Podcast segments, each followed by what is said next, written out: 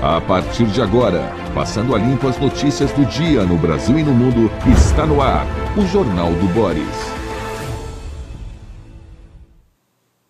Bom dia, muito bom dia. Está no ar o Jornal do Boris. O Jornal do Boris é um sobrevoo pelos principais acontecimentos do Brasil e do mundo a partir das primeiras páginas dos jornais. Vamos primeiro ao boletim da CNN, que sempre é um bom resumo dos acontecimentos da noite de ontem e do começo, a partir do raiar do sol de hoje. Temos um acontecimento uh, que chega pela manhã aqui ao Brasil, que é a queda de um helicóptero uh, na Ucrânia que acabou matando o, o ministro do interior ucraniano. A morte do ministro do interior ucraniano não, não se trata, pelo menos o que se sabe até agora, de uma, uma batalha, nada disso. Ele morreu, ele morreu deixa eu achar aqui essa coisa do, da CNN. Ele morreu simplesmente num, num simplesmente, gravemente numa queda do helicóptero. Uh, vamos lá, Anderson Torres. O ex-secretário da Segurança Pública do Distrito Federal e ex-ministro da Justiça, Anderson Torres, deve prestar depoimento à Polícia Federal nesta quarta-feira em relação ao ataque dos três poderes, aos três poderes.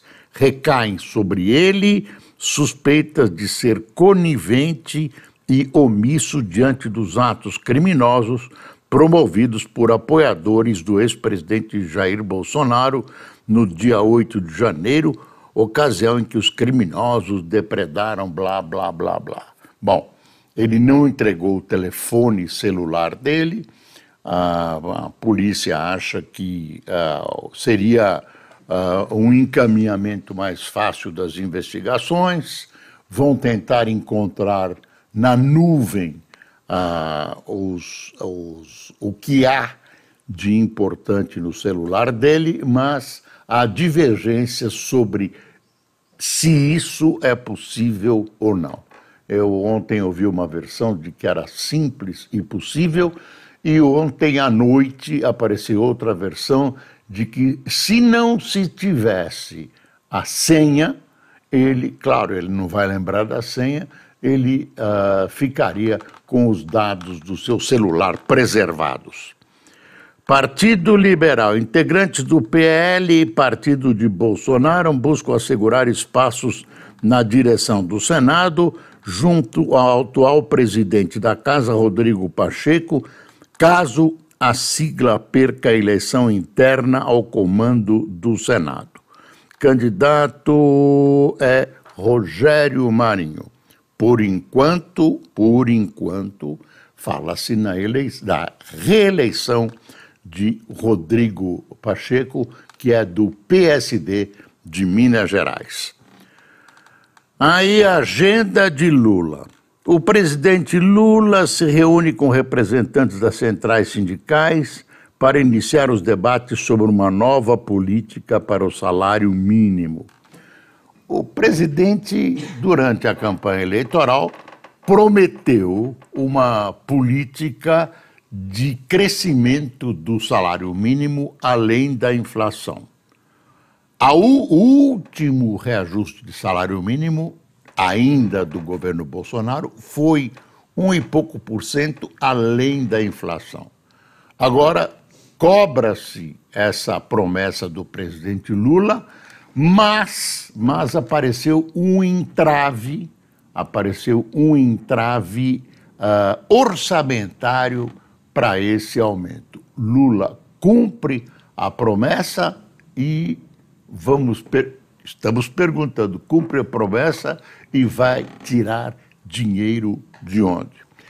Uh, hoje tem um, um editorial na Folha que lembra uh, uma coisa interessante. O Lula vive uh, insistindo que no tempo dele tinha a correção acima da inflação, etc, etc. Quem acabou com isso foi a Dilma. Foi no governo Dilma por falta de dinheiro. Por falta de dinheiro, não houve essa correção. Mas não foi o Bolsonaro, não. Foi no governo Dilma, nem o Temer. Ah, investimento na Bolsa Brasileira. A Bolsa Brasileira, veja só, bateu recorde de recursos investidos por estrangeiros em 2022 os não residentes aportaram 100 bilhões e 8 milhões no ano passado em ações no mercado secundário, maior valor desde 2016. E agora tem uma coisa que está assombrando o mercado brasileiro, que é as lojas americanas. O ex-presidente das Americanas, Sérgio Real, que comandou a rede por apenas nove dias, blá, blá, blá, chegou à descoberta de erros contábeis, segundo ele, depois de conversas com diretores da empresa em sua chegada numa sutil resposta às especulações de que sabia do problema ou que havia sido chamado para corrigi-lo. Por enquanto, por enquanto, a diversas especulações sobre o caminho que deve tomar uh, esse caso rumoroso das lojas americanas. Os fornecedores querem que a varejista pague à vista, uh, há risco de uh, ela pedir, né, pedir o que se chamava antigamente de moratória, montante equivalente ao que os principais acionistas, quer ver, as americanas deverá em conta, a americanas, né? Eu estou acostumado a falar as americanas com a empresa é americanas. Deverá entrar com pedido de recuperação na justiça, que antigamente né, era, era uh, como é que chamava? Não era, não era Concordata, isso mesmo. Nove, nada como uma pessoa de boa memória e inteligente. É o Fernando. 20 bilhões, o, o Cássio também, mas dessa vez ele, a memória dele repousou. Ele preferiu ficar espirrando, todo mundo espirrando na minha cabeça. O montante equivale ao que os principais acionistas Jorge e Paulo Lehmann, Beto Sicupira, e Marcel Teles teriam de injetar na companhia para salvá-la 20 bilhões. Uh, procurada, a empresa não respondeu. Então, recuperação judicial, antiga concordata. Concordata era mais bonitinho o nome para falar. Concordata.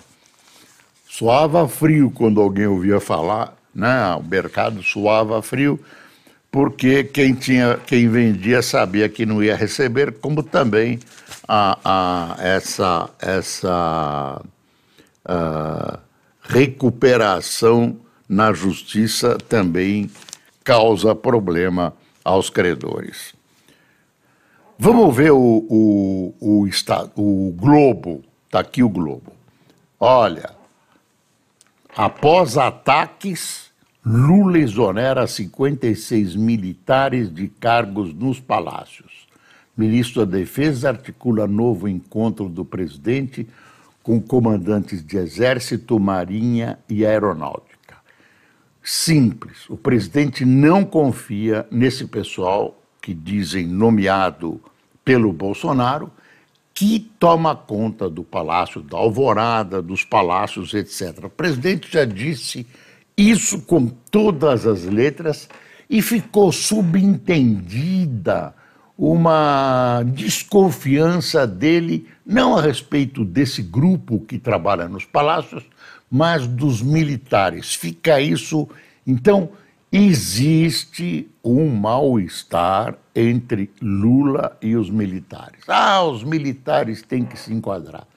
Tem que se enquadrar mas não é assim que a história brasileira tem mostrado a ação dos militares aqui neste país. Ministro da Defesa articula novo encontro. O presidente mandou exonerar 56 militares que trabalham em seu entorno com cargos no Palácio do Planalto e Alvorada. Entre eles estão 11 oficiais lotados no Gabinete de Segurança Institucional. A dispensa em massa ocorreu, tem até praça, tem até praça, há cinco dias após Lula externar desconfiança com a caserna, uh, afirmando que as portas do palácio foram abertas a golpistas que o depredaram em 8 de janeiro. O ministro da Defesa, José Múcio Monteiro, tenta distensionar a relação entre o presidente e as Forças Armadas e articula uma reunião de Lula com os comandantes do Exército, Marinha e Aeronáutica ainda esta semana. Aí eles não vamos discutir, não vamos discutir a nossa relação, o que nós vamos discutir é ah, as necessidades materiais das Forças Armadas.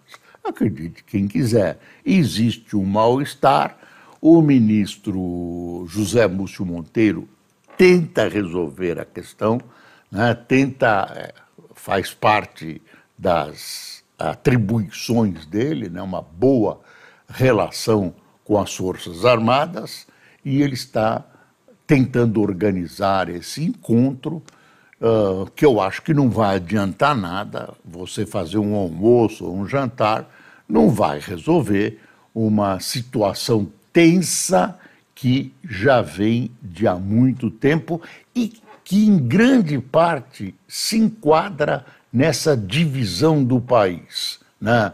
lulistas e bolsonaristas.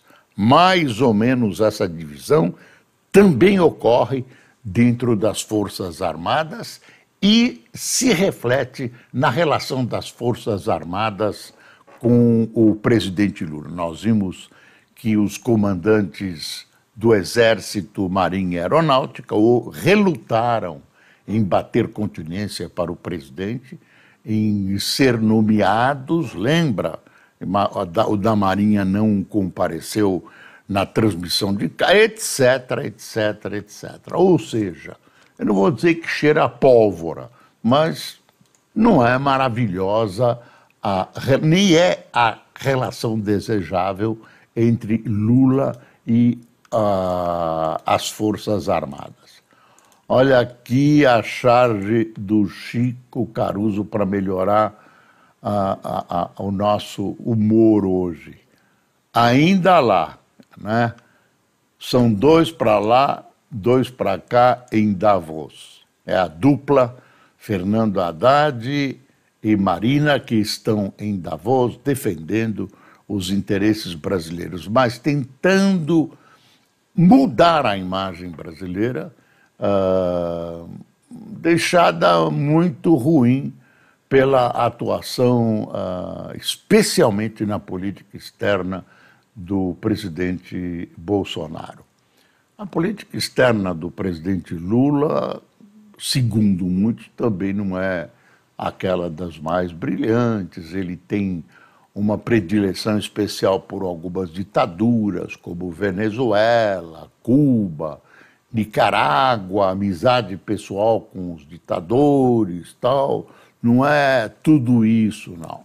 Ah, a gente tem que olhar com isenção isso. É, olha muito para a África. Não é mal olhar para a África, mas tem que olhar muito bem para a Europa, para os Estados Unidos nessa coisa de política exterior, o mundo mudou, mas o Lula continua falando as mesmas coisas que há 40 anos atrás. Ah, por exemplo, bom, aí é outra história, ele, ele no telefonema para o Biden, ele disse uma coisa estranha, que ele iria, ele, ao contar o telefonema, ele disse, ah, eu vou dizer para o Biden, ou eu disse para o Biden que a guerra na Ucrânia não precisava da guerra da Ucrânia, como se o Biden fosse o responsável. Ele tinha que dizer isso para o Putin, que invadiu a Ucrânia. Que história? Não é uma guerra, não, é, não são dois países que se desentenderam. A Rússia simplesmente invadiu a Ucrânia. E agora, ah, vamos a, a Ucrânia. E o Lula falou mal do, do presidente Zelensky, que ele quer aparecer na televisão, etc, etc. E o Zelensky tem se, tem se revelado um, um, um grande líder uh, do seu país. Tem se revelado um grande e corajoso líder, apesar do que o Lula pensa dele, que ele é um, um humorista e tudo isso. Uma coisa muito ruim. A posição do Brasil já no governo Bolsonaro não era grande coisa em relação à Ucrânia. É uma posição dúbia que acaba sendo positiva para a Rússia. Ex-candidatos bolsonaristas são investigados pelos ataques. Dos quase 1.400 presos pelos atos golpistas, 45 já se candidataram a vereador, deputado e prefeito. E oito investigados fizeram doação à campanha de Bolsonaro em 2022. Ah, deixa eu ver, deixa eu ver. Tem uma análise aqui da Folha, olha aqui a manchete da Folha. Punição a golpistas esbarra em gigantismo do caso. Se essa punição cair no, no, nos canais normais, gente, isso não acaba mais. Quer dizer, você tem mil e poucos réus né? Aí estão pensando, ah, vamos distribuir em várias cortes, eu não sei até onde vai a legalidade disso, mas se ficar tudo concentrado em Brasília, isso não acaba mais. Vai para prescrição, esses processos vão caducar. É essa a perspectiva. Ah, tem muita gente que está sendo indiciada, muito processo que vai continuar aí. Aí a Folha dá uma. Ah, que é, é a, aquela menina Greta Thunberg, a chatinha do meio ambiente, está em todo lugar a Greta Thunberg. Só que quem será que financia a Greta? Será que ela tem uma, uma, uma mesadinha da mamãe e do papai que ela gasta em voos internacionais? alguém paga. Aí ela foi é detida em protesto contra a expansão de mina de carvão na Alemanha. Quer dizer, ela, ela, ela não é alemã, ela é sueca, estava lá na Alemanha, se metendo num assunto interno da Alemanha, foi presa e depois foi solta. Nada, só para. E, e, eu acho que ela está feliz que está na primeira página dos jornais de todo mundo, porque essa Greta Thunberg, Thunberg não, Thunberg, tem um cartaz gigantesco e uma força incrível. Repito, quem será que financia Greta Thunberg? É um, um, um dos mistérios do século XXI. Destituição de Josué da Fiesp é golpe, diz Reale Júnior. Miguel Reale Júnior, advogado de Josué Gomes, diz que a destruição, destituição do cliente da presidência da Fiesp é golpe em letras grandes. Segundo ele, o apoio de Josué a Manifesto pela Democracia motivou decisão da Assembleia da entidade. Ainda não se definiu a ação para contestá-la. Por enquanto, ele está derrubado e, em verdade, em verdade, a Fiesp está sendo representada né, no estado industrial mais importante da nação, está sendo representada pelo nada.